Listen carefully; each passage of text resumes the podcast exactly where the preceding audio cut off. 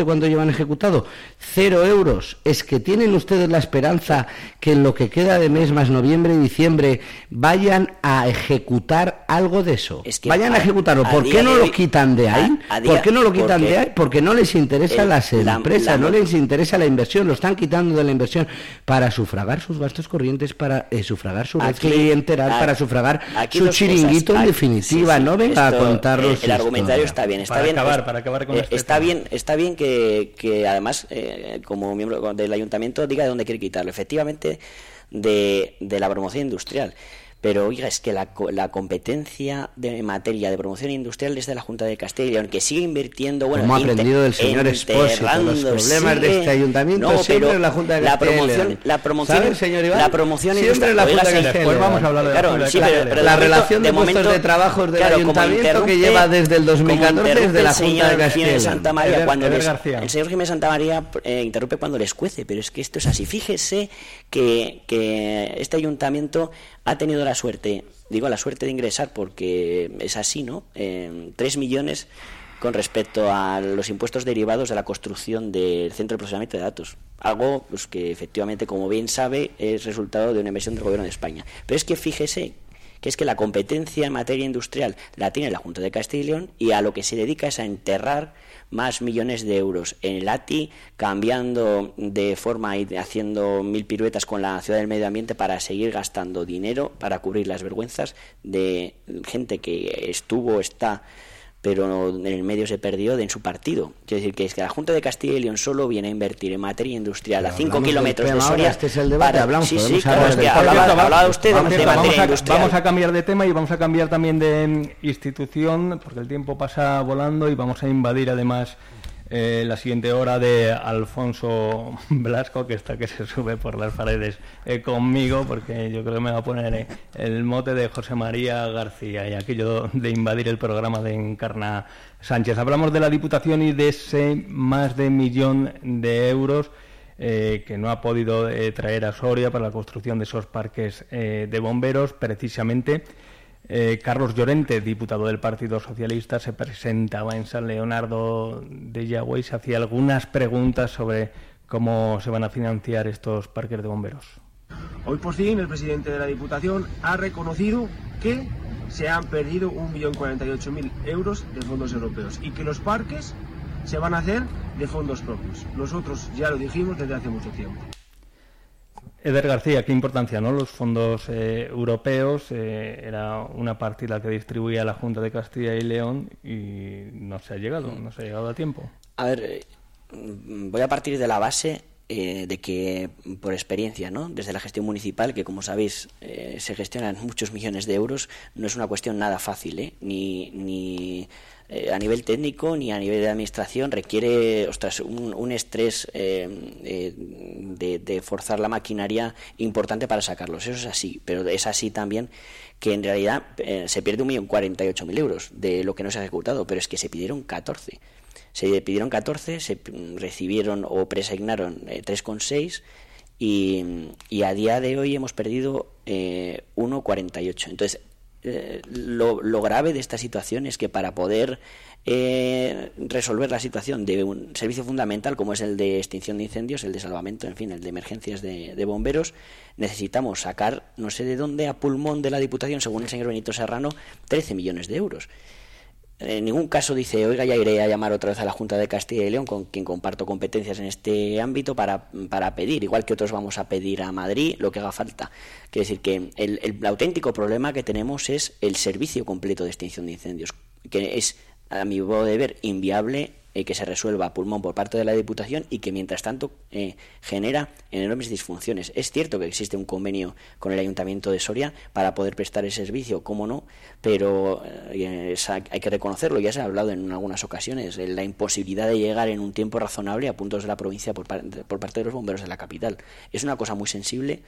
Es, es como digo, no era fácil eh, la gestión de los fondos europeos, pero hay otros que sí sacan adelante proyectos con fondos europeos. Quiero decir que No, no sé si habrá, si habrá sido falta de personal, falta de voluntad. los fondos europeos permiten contratación dentro de Ya, es la excepción de la, de la norma de Sí, pero también luego sabes que es un...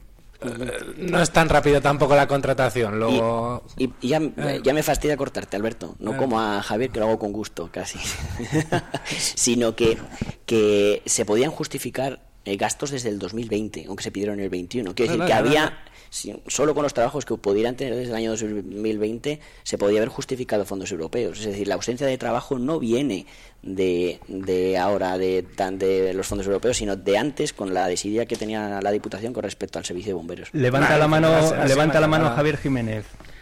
Pues comparto con, con Eder que es un, tema eh, sensible. ¿no? Yo creo que no es que la Diputación haya perdido ninguna subvención. Yo creo que en todo caso la adjudicación quedó vacía pues por causas ajenas. ¿no? Yo creo que sí que hablaría de, la ambición y de la valentía de, la Diputación en ese plan eh, ambicioso y necesario de plan de prevención y, extinción, ¿no? como dice Eder, tan, tan necesario y así se solicitaron 14 millones de, de euros. Creo que es que es una inversión, bueno, o, una solicitud de fondos muy muy interesante. Otros ayuntamientos, bueno, el de Soria que creo que nos lo han concedido, ¿no? De 800 o 900 mil euros. El ayuntamiento de, de Valladolid creo que también han rondo por ahí los 800 mil euros. Yo creo que tenemos que, ver un poco la, secuencia, ¿no? Este, quien tenía la competencia en la adjudicación de, de estos fondos y de estos proyectos era el, el FEDER, ¿no?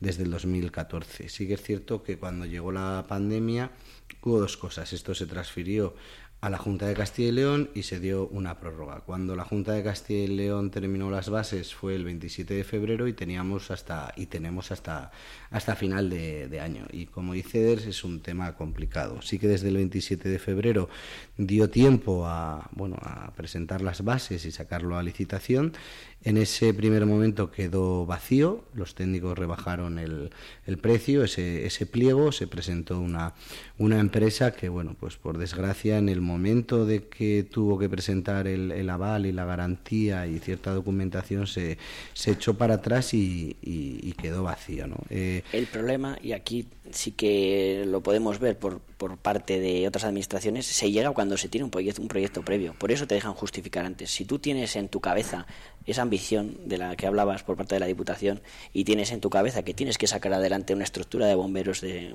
en toda la provincia, ya trabajas en ello de alguna forma, por lo que podrían haber justificado fondos desde el principio, sobre todo con un poco más de inversión. Pero es que el, plazo, Eder, que, que, da la Junta cuando se aprueban las bases es 27 de febrero.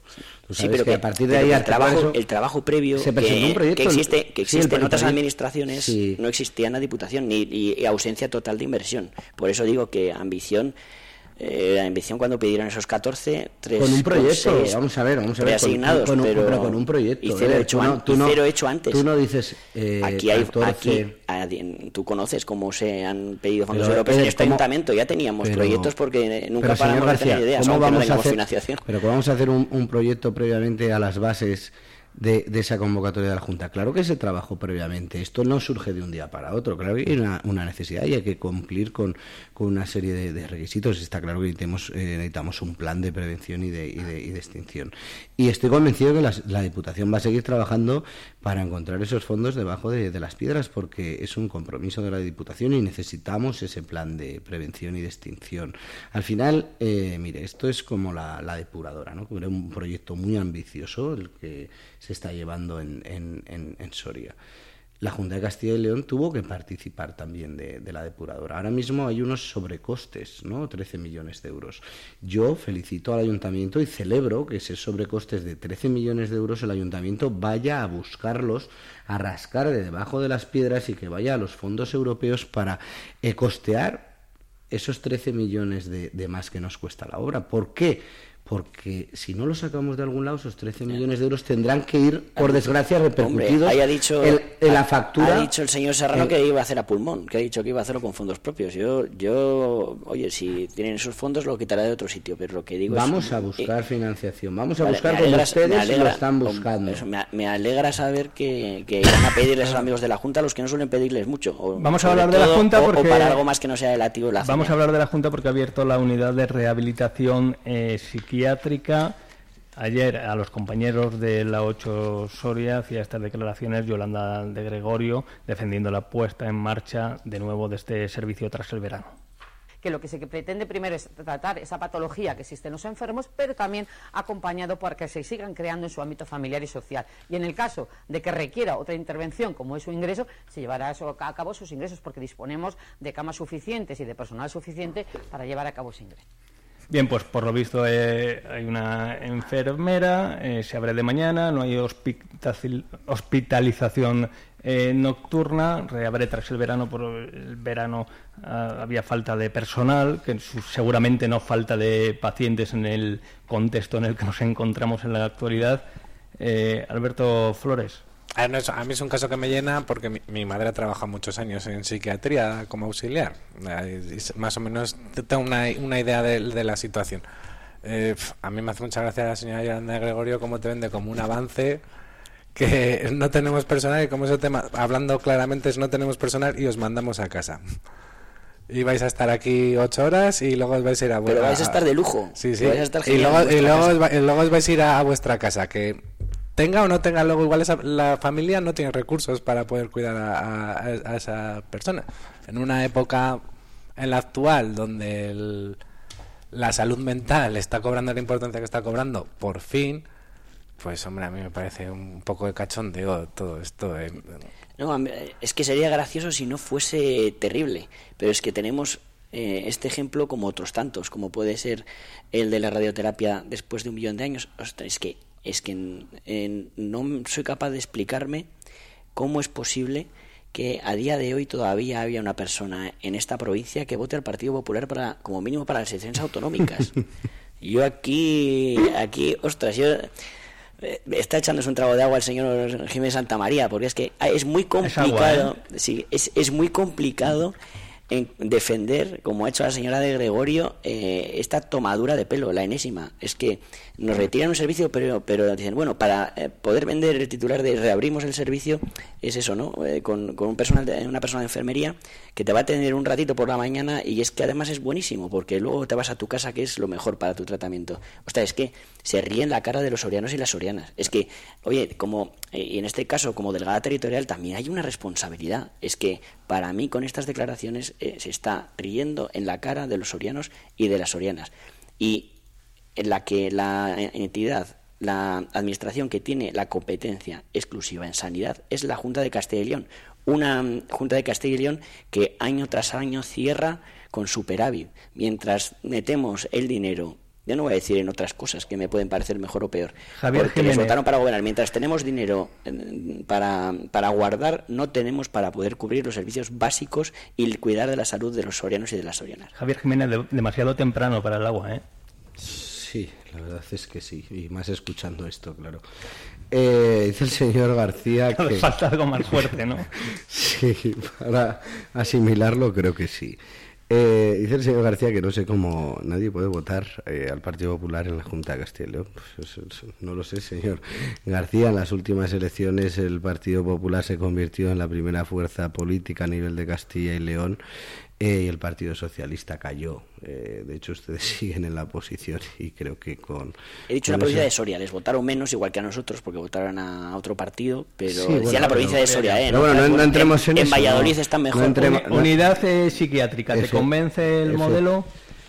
¿Me convence? Pues claro que confío, la verdad, en, en el análisis que han hecho desde, desde la gerencia de de Soria, ¿no? Eh, al final, en los últimos años, la unidad de rehabilitación psiquiátrica pues ha mantenido, digamos, una cierta estabilidad. Yo creo que hay experiencia en cuanto a, al tipo de paciente que tenemos, ¿no? Porque tenemos una media diaria de, de nueve pacientes en el 18, también nueve en el 19, cuatro en el, en el 20, 5 en el 21, 8 en el, en el 22. ¿no? Yo creo que, lo que se está promoviendo y bueno, eh, creo que también es un poco la experimentación, ¿no? Hay que ver cómo, cómo evoluciona esto. Eh, yo creo que estoy convencido que en cualquier caso si, si este nuevo modelo no, no funciona, pues habrá que buscar otras alternativas, pero creo que no es negativo que se haya promovido un nuevo modelo asistencial de, de, atención, por favor, de atención a pacientes eh, bajo el sistema de hospitalización parcial, ¿no? Al final es un horario de, de lunes lunes de 8 a 15, ¿no? Porque esta propuesta encaja dentro del marco de la si el señor Jiménez Santa María quiere, le invitaré un café para que pase el trago, pero lo que es indignante es que se justifique eh, esta tomadura de pelo y que, y que parezca que se habla de, no que hay pocos, no sea maleducado, no sea maleducado, señor García, por inviertan, inviertan en prevención, esta propuesta encaja en el marco de la estrategia regional de Castilla y León, ya que hablamos de un programa de hospitalización parcial. Creo que es una herramienta muy positiva que ya que evita en la medida de lo posible la separación de la persona en tratamiento no solo recortan en Soria, sino que recortan en toda Castilla y, León. Esto es como lo de la telemedicina en los eh, pueblos. O, por favor, copien el modelo de Castilla os acordáis, eh, os acordáis de en muchas cosas, en la bajada de impuestos, eh, lo primero. A los ricos. Claro que, el de patrimonio por favor, señor García, no sea maleducado, por favor. No sea maleducado. ¿os, acordáis, ¿Os acordáis de cuando se pegó todo un verano diciendo Mañueco que los consultorios de los pueblos no estaban cerrados y luego anunció que reabría los consultorios en septiembre? Blindado eso. Sí, ya lo vimos. Está blindado por todo el verano, todo, el todo el verano diciendo, blindado por ley. todo el verano diciendo que no estaban cerrados y luego anunció que los reabría en septiembre. sí, que, no, que nos vamos a ir, Alberto Flores. Un no, solo una puntualización. A ver, que sí que es un modelo que para determinados casos puede funcionar, pero a un esquizofrénico no lo puedes mandar a casa a las 3 de la tarde.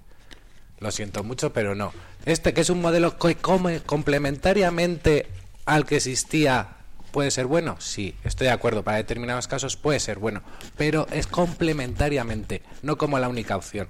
Ya te lo digo, determinados tipos de esquizofrenia no los puedes mandar a casa. Muchas gracias Alberto Flores por ese apunte eh, necesario y nos gustaría, y no voy a abrir ronda de intervenciones, pero nos gustaría terminar pues con una condena, porque lo teníamos aquí entre los temas, a esa vandalización de la casa natal de Marcelino Camacho, histórico sindicalista, eh, fundador de comisiones obreras, eh, hay una denuncia interpuesta por su hijo, Marcel Camacho, en los juzgados del Burgo de Osma, pues eh, esperemos que encuentren a los idiotas que han cometido esa fechoría y esperemos pues que, que al final se pare ¿no? esta serie, esta serie de acciones y no se imite, porque luego al final estas tonterías al final se van propagando, ¿no? Estamos de acuerdo, ¿no, Javier Jiménez? Totalmente, condena rotunda y, vamos, sin paliativos. Condena unánime, Eder García. Sí, y eh, eh, al final el, ocio, el odio nace de la ignorancia y, el odio se, se también se, se combate con, más eh, educación, ¿no? Así que en este y en otros tantos ámbitos refuerzo también de la educación. Alberto Flores, eh, señor comunista. ¿Cómo no voy a condenar una placa que iba a poner con los compañeros yo mismo? Eh, evidentemente condena máxima y vamos, ya esperemos que se encuentren los culpables. Pues eso esperamos y esperamos también que hayáis estado cómodos. Alberto Flores, gracias eh, una semana más. Muchas gracias a vosotros. Eder García no ha estado mal para ser el primer día. No, no, si me pides otra vez igual vuelvo, ¿eh? así que. Sí, sí, pues por aquí te esperamos. Javier Jiménez, feliz, contento. Sí, contento de, volver aquí y bueno, cuando ustedes me llamen y pueda, pues aquí estaré. Muchísimas gracias y ahora, ahora sí a dejar el agua y a tomarnos un café. No se crean ustedes. Y ya damos paso a Alfonso Blasco y a la programación que nos tiene eh, preparada aquí en la sintonía de Vive Radio Soria. Sean felices.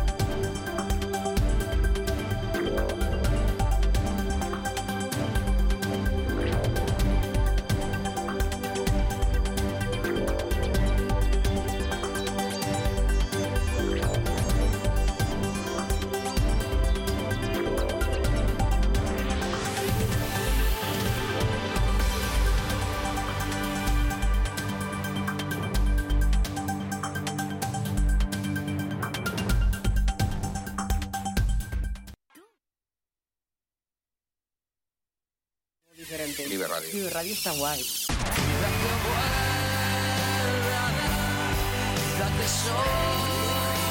Vive Radio.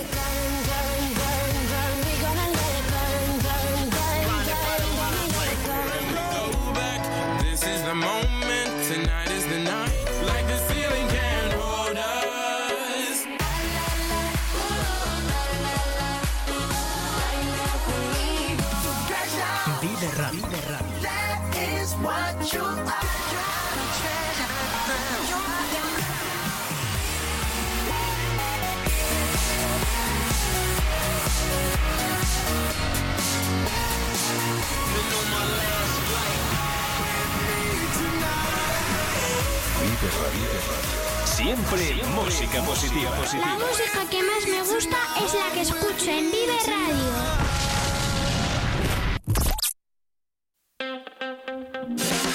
Vive la mañana Soria con Alfonso Blasco.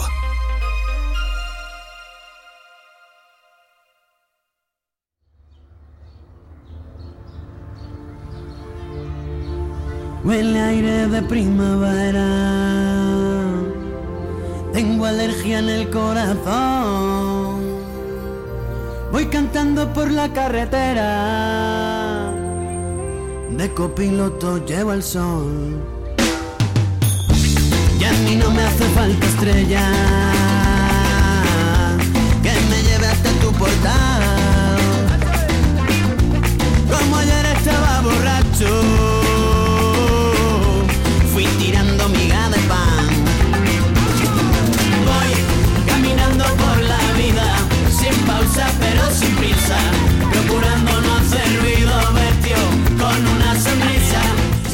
Minutos son los que pasan ya de las eh, 10 de la mañana de este miércoles 18 de octubre. Le damos las gracias a Don Juan, director de Promecal aquí en Soria, también a nuestros eh, contertulios, Javier, a Eder, a Alberto y a Juan Pablo también y a todos los que bueno pues nos estáis escuchando, que algún mensaje también nos ha llegado a nuestro, a nuestro WhatsApp y que habrá oportunidad también de, de ir repasándolos. Eh, mm, vamos a acercarnos enseguida hasta la Cámara de Comercio de aquí de Soria. Vamos a charlar con su, con su presidente, con Alberto Santamaría, sobre esa iniciativa que se llama Regala Soria. La salud del anterior.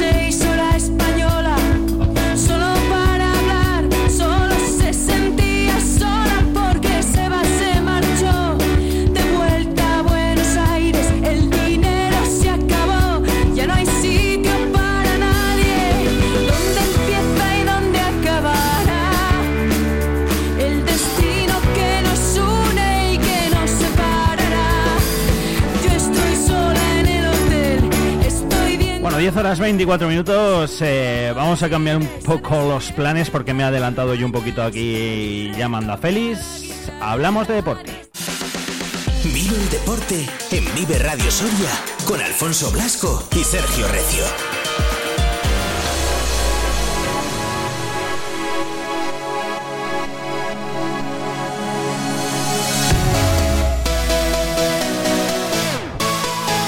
Es que es miércoles, como cada miércoles toca hablar de nuestra liga, de la liga de aquí, de la liga de Soria, de la liga provincial, de la liga de aficionados, de la de todos nuestros pueblos, nuestros municipios, de la de también muchos equipos de Soria Capital, como no puede ser de otra manera. Félix Gonzalo, ¿qué tal amigo? Muy buenas. Buenos días, Alfonso. ¿Cómo estás?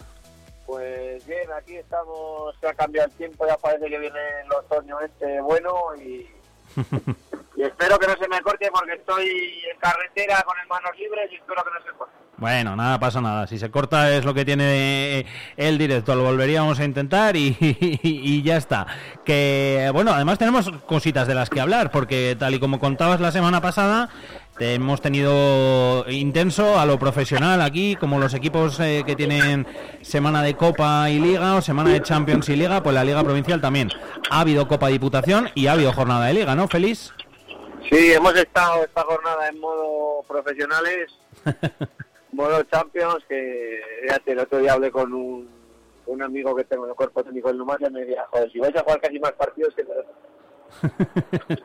es verdad, al final eh, las semanas estas intensas, pero bueno, se han jugado todos los partidos eh, sin ninguna incidencia tal, el cansancio lo único, ¿no?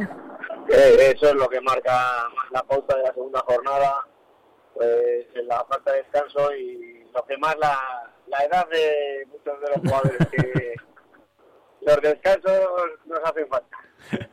Bueno, los descansos siempre son siempre son necesarios. Eh, empezamos por la Copa Diputación. Eh, vamos por casi uno por uno la Valeránica que pasó de ronda 3-1 al Piqueras. A vosotros, Félix, que jolín, no acabáis, ¿eh?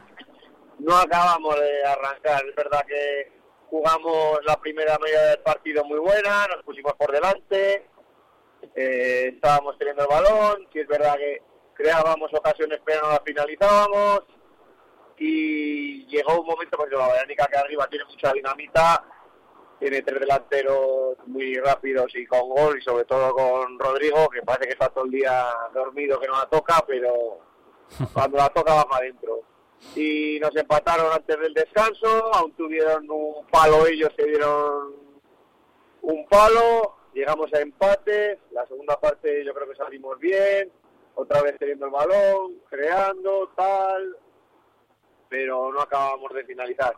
Y en una jugada, pues diremos, llamémosle desafortunada para el señor colegiado porque no la pudo ver, eh, se llevó el delantero el balón con la mano Mm. y se quedó solo contra Pablo y lo batió y se puso 2-1.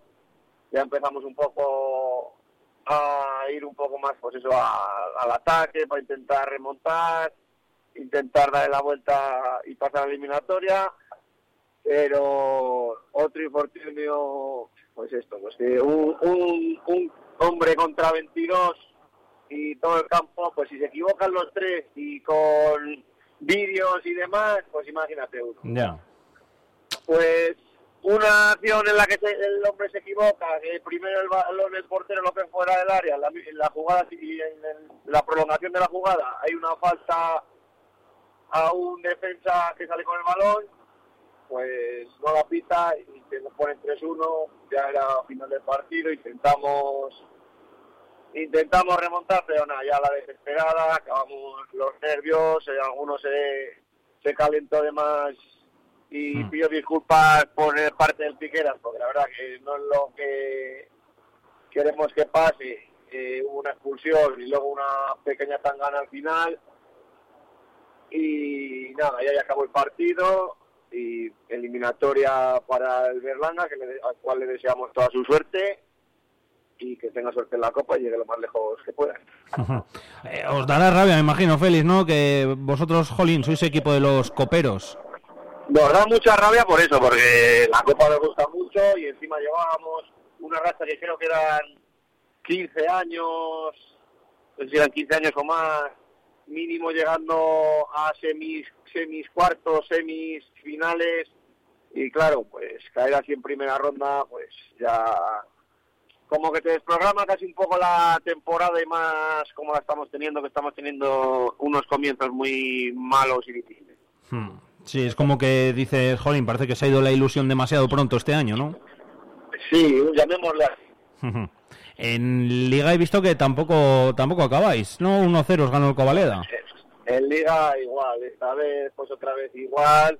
Eh, fuimos superiores en la primera parte, conteniendo el balón, creando ocasiones. Al final de la primera parte del descuento, el portero del Covaleda nos hace un paradón que podía haber sido el 0-1 y habernos ido con ventaja.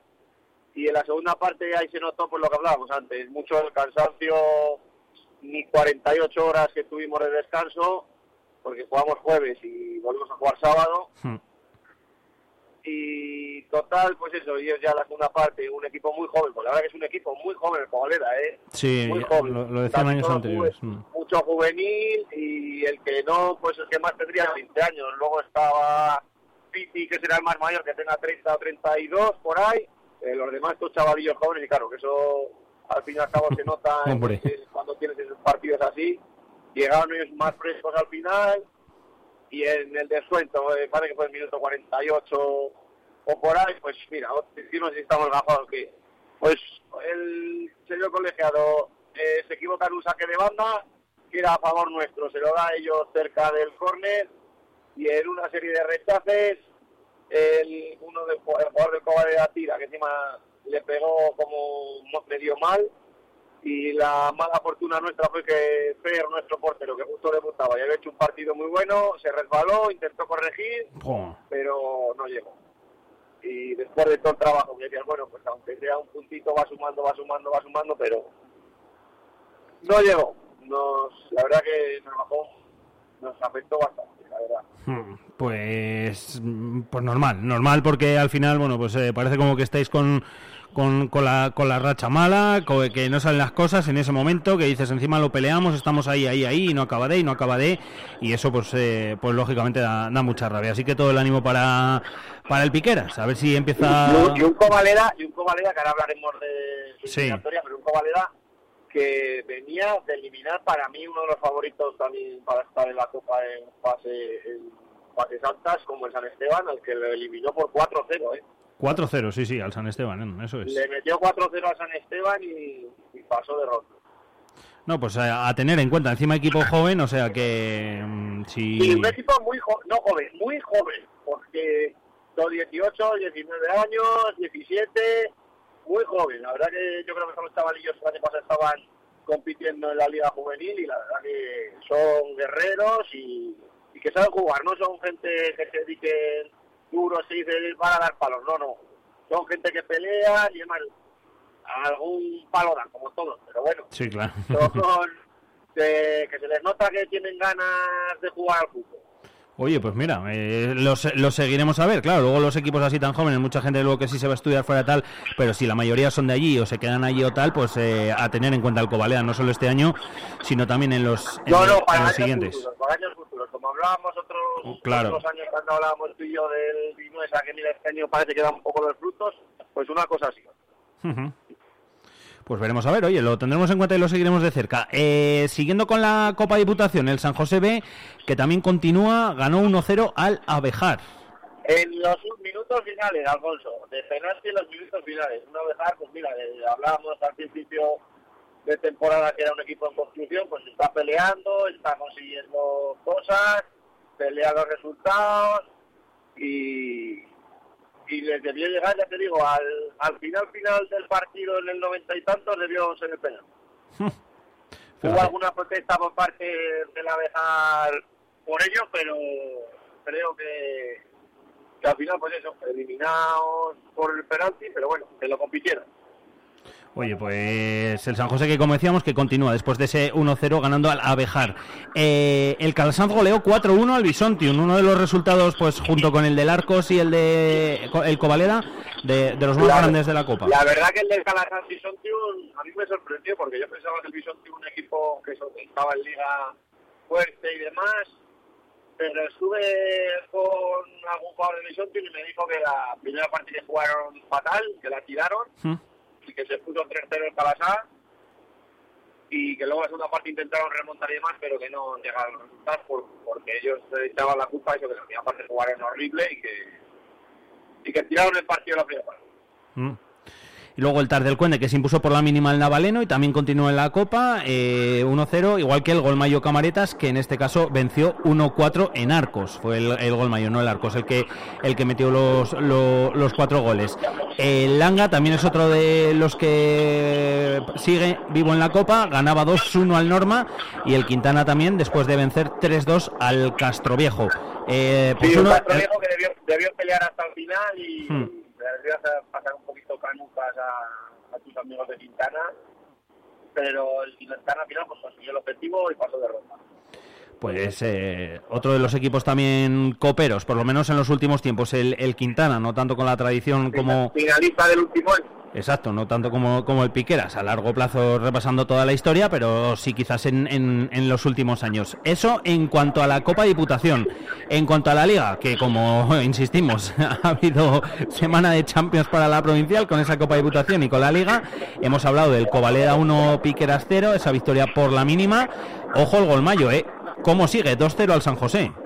Colmayo, yo siempre lo digo que es el equipo fuerte, el equipo a batir, que como todos tendrá su bache, como de momento lo tenemos nosotros y saldremos de él, tendrá su bache, le llegará su momento, pero es un equipo con una gran plantilla, un gran entrenador y, y quizá ellos decían como que les que habían tenido más, no habían finalizado las ocasiones, habían tenido más posesión que generar generar claras ocasiones de gol, pero mira, siguen sumando y ahí están, pleno de victorias y líderes.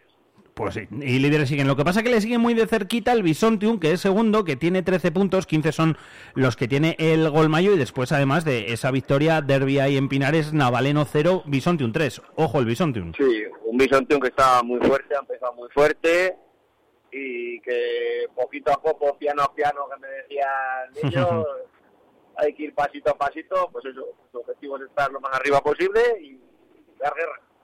Pues no, desde luego, y lo están consiguiendo. Tampoco le pierde la cara el Golmayo, el Langa, que es tercero ahora mismo, con 12 puntitos, y ganó 2-0 precisamente al Abejar. Sí, un Langa, pues eso, campeón de liga, tiene de cerca del campeón, tiene que, su objetivo es estar arriba y poco a poco, pues eso, salvo el, la derrota que tuvo, pues ahí siguen enganchados y Sí. esperando un tropiezo de los de arriba. Sí, sí, porque de momento están enganchados, tienen 12. Recordamos que el Golmayo, que es... Enganchados, esta, esta semana visitan al Marza Hmm. y esperemos de estos engancharlos un poco. Efectivamente, para ganar, eh, bueno, pues eh, el primero o los tres primeros puntos por lo menos, Félix, que el Piqueras eh, de momento no, no ha conseguido puntuar. De momento estáis ahí. De momento, últimos. de momento se le decía yo lo a los chavales, se nos da mejor el postpartido que el partido. Bueno, pues hay que cambiar la tendencia, ¿eh? Para que se dé Sí, sí, mejor, sí, para que se dé mejor todo. El San Esteban, por cierto, que es cuarto, que todavía no se ha alejado mucho del Golmayo con esos 15 puntos. El San Esteban tiene 11 de momento y ganó 2-0 al Quintana. Y también sigue sin perder. Es otro de los tres equipos que sigue sin perder. Exacto. Sí, Entonces, porque no ha perdido ni entonces, Bisonte, ni Golmayo, ni San Esteban. Sigue ahí enganchado. Ahora, pues la eliminación de Copa, pues también les fastidiará por, pues, porque todos queremos jugar la Copa llegada hasta arriba. Y yo creo que San Esteban es un equipo pues que le gusta competir todo, pero no ha podido conseguirlo por, por, por, por el acierto del Covaleda del otro día. Que le metan cuatro al meterle cuatro a uno de los máximos favoritos tampoco es fácil, ¿eh? No, no, no, no, desde luego que no, vamos, en absoluto. Eh, victoria la más abultada de esta jornada de liga ha sido para el Tar del Cuende, que venció al Arcos por, por 1 a 7. Eh, los pobres del Arcos también, Félix, les está costando, ¿eh? Sí, les pasa como a nosotros, pero bueno, sí, de momento pues sacaron un empate. Este año, pues, como he dicho algún día, han recuperado a jugadores de otros años veteranos. Eh, Picus se ha retirado y se ha quedado de entrenador, ha asumido el cargo de entrenador. Y pues también depende pues de la gente que tengan esos días, pues, porque muchos de los jugadores estos que han recuperado están fuera de arcos y, y van cuando pueden. No, claro, eh, lo decíamos, que ya meritorio el haber sacado equipo y en este caso, pues el Arcos, bueno, pues eh, ha sido uno de esos que ha sacado que ha sacado equipo, que sigue teniendo representación en su pueblo, que sigue viajando a jugar y que lógicamente cada fin de semana, cada 15 días, pues recibe también un equipo en Arcos y eso pues también es importante. Eh, uno de los partidos que seguro que tuvo pinta también de ser bonito fue el Castroviejo 3, Norma de San Leonardo 2, por, por el resultado, lo digo, feliz. por el resultado y porque derby de Pinares, ya sabes cuando Exacto. partidos, son partidos con animación, con público, que tienen sus piques y, y que lo que dices tú, cinco goles no se ven todos los días tampoco. No, no, no. Y el Norma, el Norma un equipo que había empezado fuerte, eh, Castroviejo es un equipo, pues eso, competitivo, que siempre pelean, siempre luchan todo, y tienen un chaval que creo que está Pichichi ahora mismo, ¿Mm? Que tiene 17 años, que es el que nos marcó a nosotros el gol de la victoria en Almar, nos anotó a nosotros el gol que le dio la victoria a ellos, y está Pichichi, tiene 17 años, y está Pichichi ahora mismo, creo, creo que lleva cuatro goles. Se lleva cuatro o cinco. Eh, repasaremos también quiénes son los eh, jugadores, los pichichis, el pichichi, en este caso el, el Zamora, etcétera, etcétera, cuando yo consiga bajarme la aplicación, que es donde eh, seguro que, que, que- que lo puedo. que llevas un año. Que llevo un año y pico para bajármela. Madre mía, me metisteis tanto miedo con que era tan complicada, con que no sé qué, con que había un vídeo, un tutorial y tal, que me daba hasta pereza bajármela. Pero bueno, que es que da igual, que tengo que bajarla. Así que. Ahora, ahora ya la han mejorado. Ah, ya. vale, mejor. Pues, pues nada, ahora entonces ya es cuando sí que sí me- la tendré que descargar.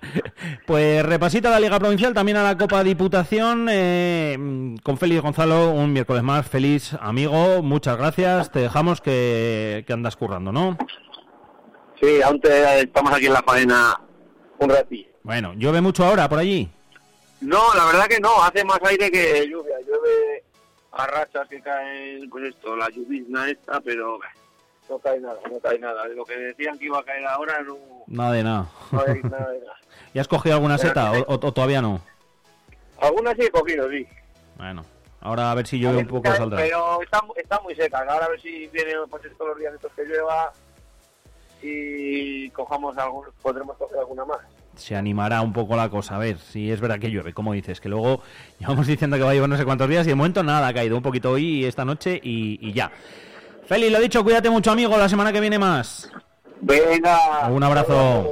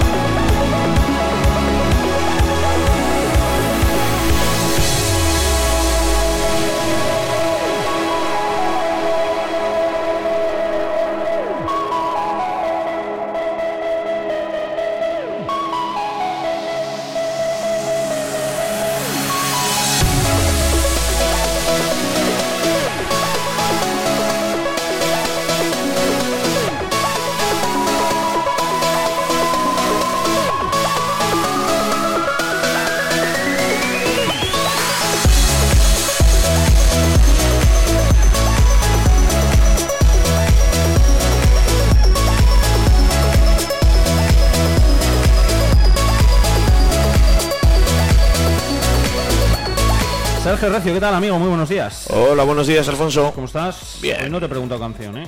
No, has venido a, a saco ya. Sí, hemos estado hablando Con Avicii, de... ¿no? Con Avicii, efectivamente.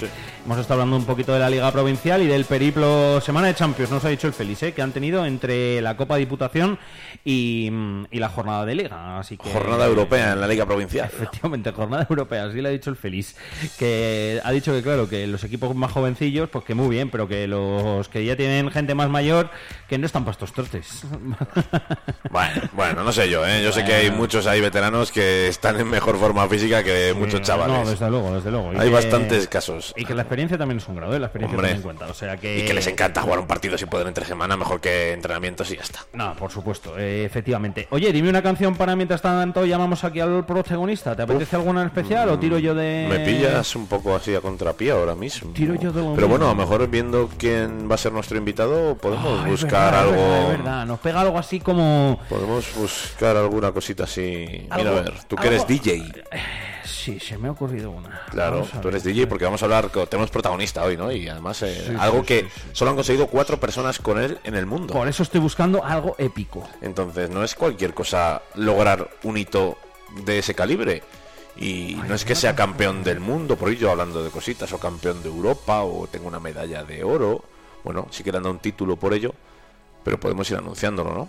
Sí, no, no, por supuesto. Ahora mientras tanto le, le vamos a llamar y le vamos a dar un toquecillo a, a Selu. A Selu Gómez, que es 10.000 kilómetros. más de, ya más, claro, ya lo Ya más, superó. claro, ya lo superó. Más de 10.000 kilómetros oficiales en bicicleta por el desierto en las carreras Titan Desert, esa carrera que Locura, se ¿eh? inició ya hace más de una década en Marruecos por el desierto del Sáhara y que se ha exportado a Almería, por ejemplo, en España. Se ha exportado a Arabia Saudí, donde ha estado Selu Gómez. Se ha exportado incluso a Cuba eh, en una de las ediciones. Oh. Y Selu Gómez ha estado en cada una de ellas, 18 en total, y por eso ha completado los 10.000 kilómetros y por eso solo lo han hecho cuatro ciclistas con él. Porque estar en cada en todas y cada una de las ediciones exige un compromiso espectacular, exige eh, poder permitírtelo, porque evidentemente son lugares muy caros, estar físicamente muy bien, yo creo que es algo espectacular. Pues sí, la verdad que sí, la verdad que lo es y, que pues queremos lo primero felicitarle lógicamente y lo segundo también que, que nos cuente un poquillo. Así que vamos a llamar.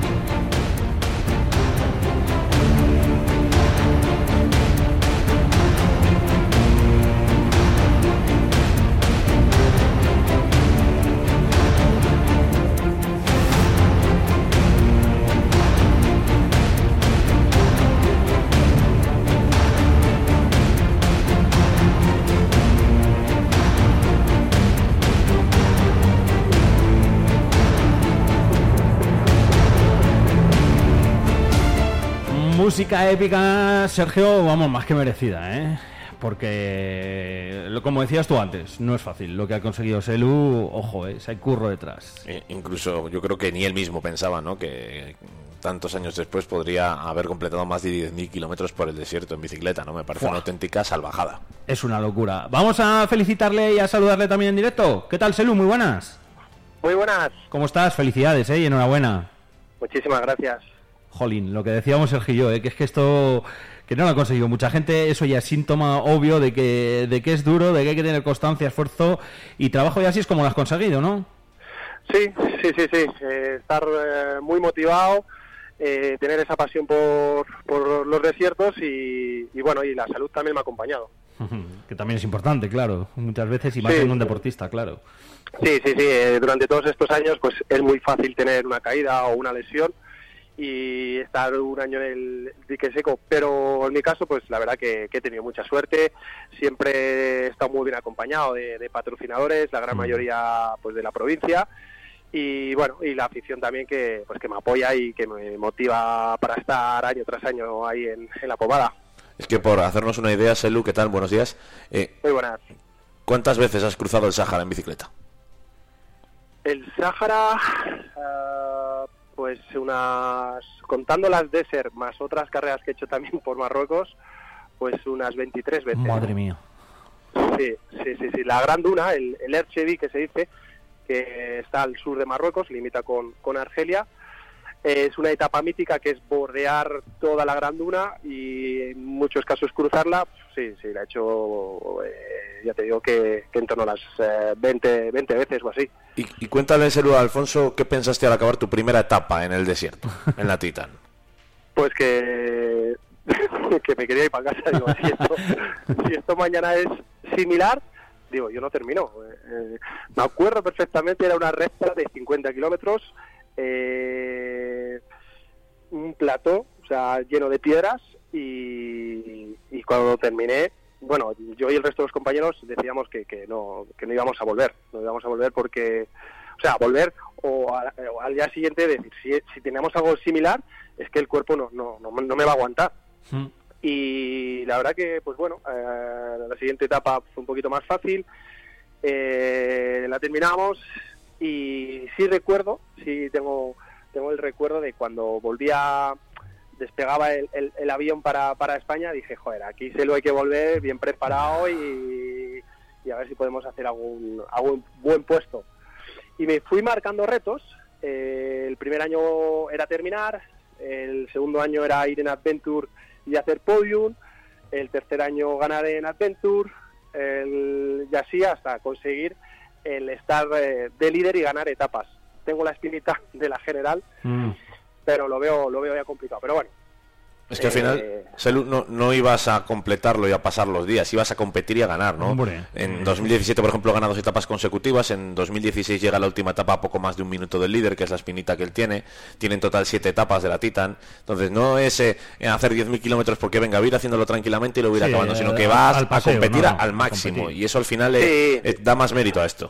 tuve tuve unos años eh, muy buenos que estábamos eh, el podium estaba entre cinco o seis corredores y un año lo tuve muy muy muy muy de frente Eh, tomé una mala decisión como te comenté el otro día y me hizo perder me hice perder pues todas las opciones que tenía pero bueno al final eh, estoy satisfecho con, con todo lo que he conseguido. ¿eh? Eh, no he conseguido una general, pero bueno, es- he demostrado que, que- que he estado ahí luchándola hasta, hasta el último metro.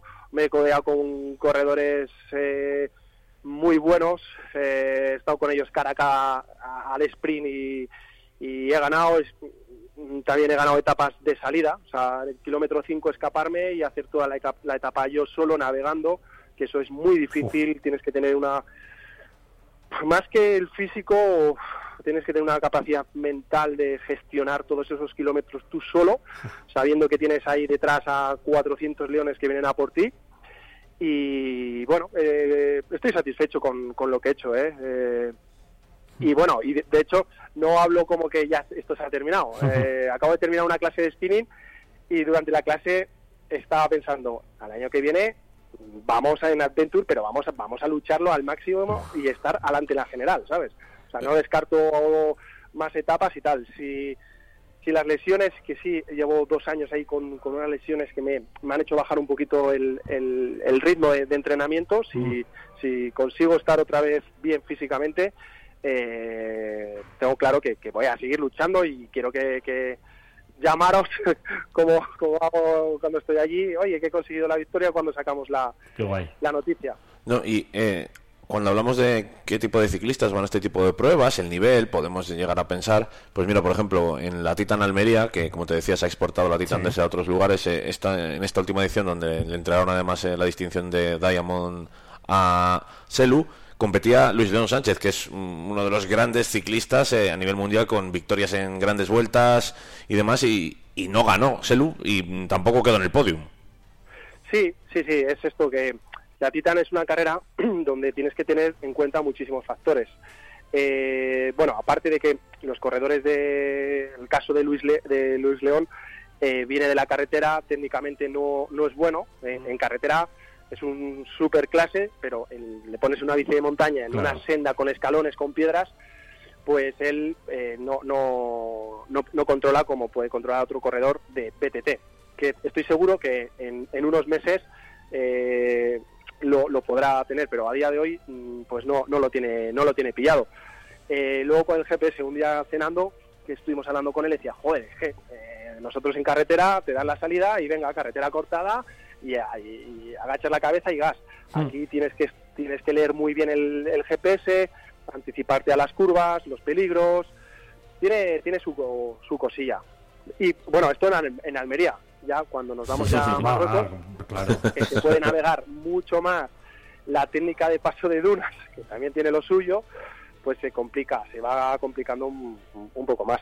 Pero bueno, sí, sí he tenido la suerte de correr con, pues con corredores World Tour, eh, pues Luis Le, Luis Ángel Mate, Indurain, Olano, Chabanel, eh, Zubero, eh, mm, muchísimos, muchísimos, muchísimos. Entonces, bueno, es una carrera que te da la oportunidad también pues de tener compañeros de, de ese nivel. Y, la verdad que es, es, bo- es bonito, ¿eh? Es bonito porque convives con ellos prácticamente las 24 horas.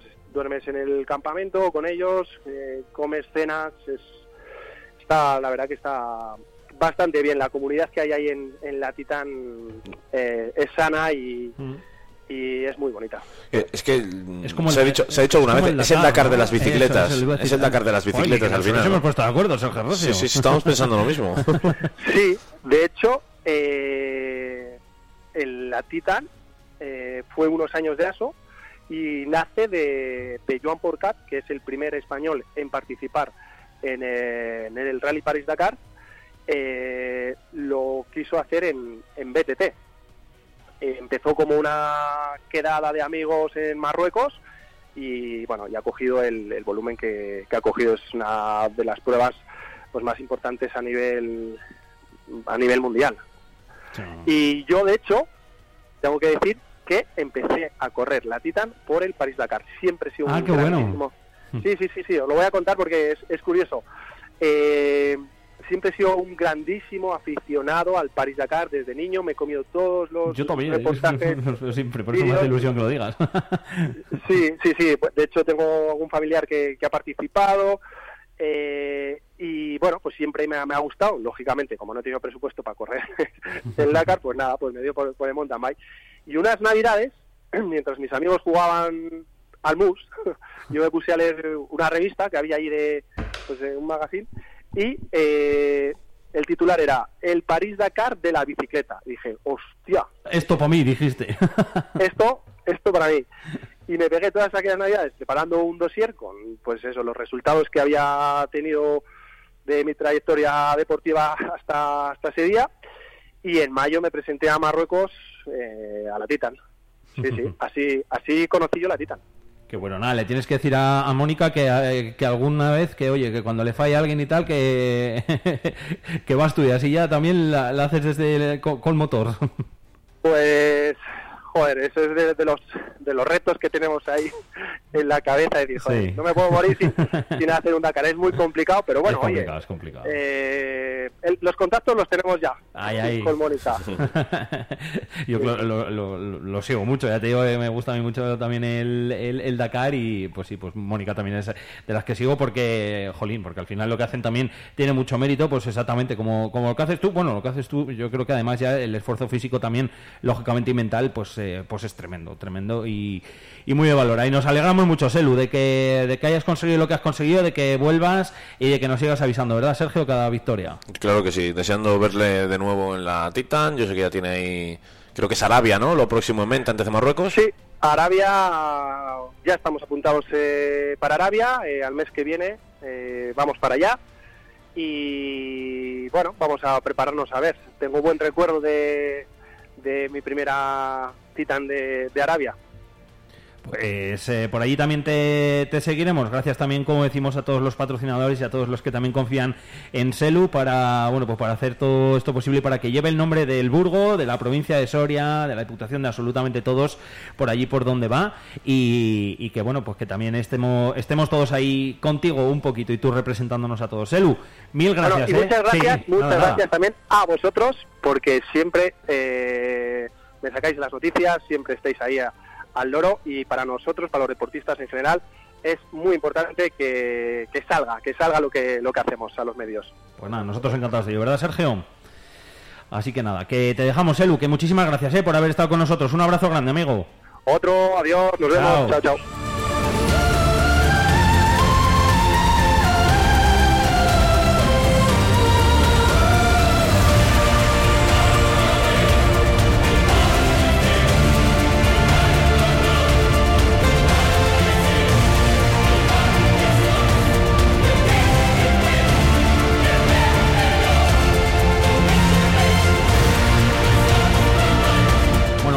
Elu Gómez, ¿eh? Eh, vamos, lo que hace que lógicamente es de alabarlo, de decirlo, de, de que nos lo cuente, que además son historias que a mí me gustan mucho porque es deporte puro, pero puro, puro y, y del extremo. eh, Es deporte extremo, sin lugar a dudas. Eh, extremo también va a ser el partido esta tarde, Sergio. Eso esperamos. Eso, espe- eso esperamos. Eso y- esperamos, recordamos. Grupo RC Soria Guaguas a las 7 y media de la tarde en los pajaritos. Partido de Superliga, partido entre semana, no es habitual. Pero ahí está. Duelo entre dos de los grandes, el gran favorito por encima de todos que es Guaguas y uno de los grandes aspirantes, Grupo RC, por esa Superliga. Así que el precedente de la Supercopa es brutal, hasta el quinto set en Canarias, que se perdió pero se estuvo ahí. Así que tenemos muchas expectativas y muchas ganas. Yo me he levantado, te lo dije ayer. eh, pensando en el partido, ¿no? De estos días que dices, va, vamos a ir al polideportivo, vamos a disfrutar de un gran espectáculo, así que con muchas ganas de que llegue. Y ya mañana, si quieres, pues eh, resumimos, declaraciones y hablamos un poco todo de ese partido. Efectivamente, pues mañana ya contamos eh, todo lo que ha dado de sí, siete y media, ¿verdad? Siete y media de la tarde. Siete y media de la tarde, Estadio Los Pajaritos, el Grupo ERCE,